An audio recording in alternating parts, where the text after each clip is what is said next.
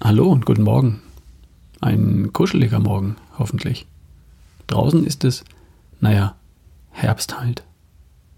Die Sonne geht jetzt Mitte Oktober gegen halb acht auf und gegen halb sieben geht sie wieder unter. Dazwischen liegen rund elf Stunden Tageslicht. Draußen zumindest. Licht spielt für uns, wie für praktisch alle Lebewesen, eine Rolle. Licht hat eine biologische Funktion. Und zwar eine, die weit darüber hinausgeht, dass ich einfach ohne Licht nichts sehen kann. Worüber reden wir? Nun, die Sonne ist der Taktgeber für unsere innere Uhr. Wir Menschen haben im Verlauf der Evolution gelernt, unseren Lebens- und Tagesrhythmus zeitlich an den Verlauf der Sonne anzupassen.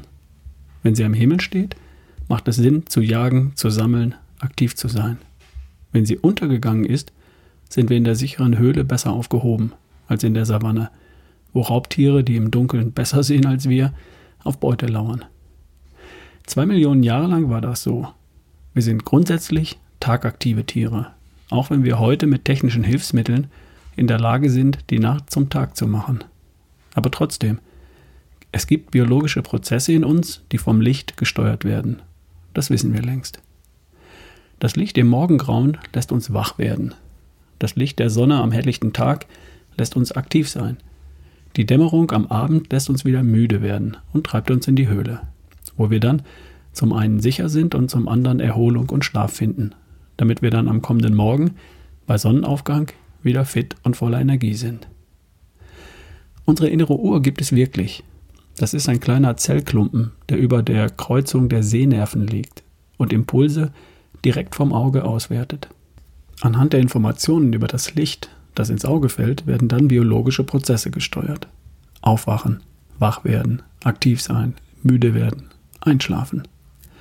All diese Prozesse werden von der inneren Uhr beeinflusst und die innere Uhr wird ihrerseits täglich von der Sonne und deren Verlauf gestellt. Übrigens auch bei bedecktem Himmel, durch die Wolken hindurch. Die innere Uhr weiß, dass es Sommer ist, wenn die Sonne hoch am Himmel steht, und dass Herbst ist, wenn die Sonne tiefer steht. Sie weiß, dass es früher Morgen ist, wenn die Sonne gerade aufgeht, und dass es Abend wird, wenn die Sonne untergeht. Der Anteil des blauen Lichts im Spektrum des Sonnenlichts spielt dabei beispielsweise eine Rolle. Der ist am Vormittag relativ hoch und gegen Abend relativ niedrig. Und das registriert dieser Zellklumpen, den die Forscher als den Sitz der inneren Uhr identifiziert haben. Und dann tut der Körper genau das, was zwei Millionen Jahre lang gut und richtig war.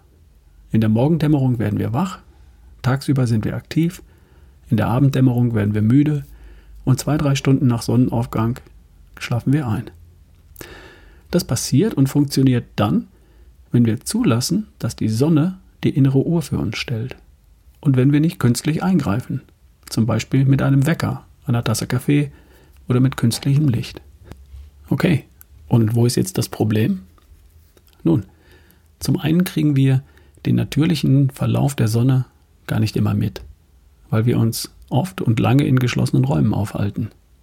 Die Schlafzimmer sind verdunkelt, die Wohnung ist beleuchtet und die Arbeitsplätze sowieso. Unsere innere Uhr wird so nicht auf natürliche Weise gestellt. Und dann kommen die Signale zur falschen Zeit.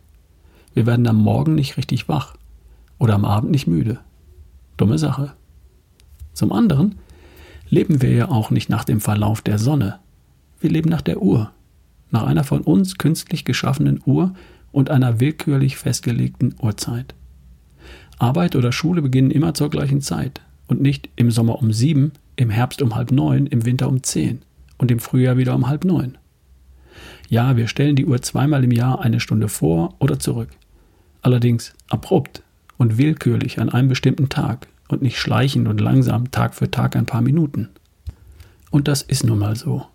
Unsere moderne, arbeitsteilige und hochorganisierte Gesellschaft erfordert das nun mal. Unser Leben richtet sich nach der Uhr und nicht nach der Sonne. Punkt. Es sollte uns nur klar sein, dass biologische Prozesse wie unser Schlaf-Wach-Rhythmus oder unsere Leistungsfähigkeit über den Tag dadurch durcheinander geraten.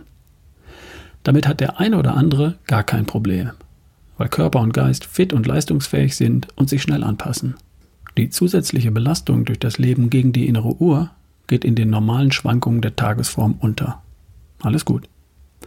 Es gibt aber auch Menschen, die das spüren, die im Herbst und Winter morgens nicht so leicht auf Touren kommen, tagsüber nicht so energiegeladen sind und am Abend zwar erschöpft sind, aber nicht zur passenden Zeit einschlafen können.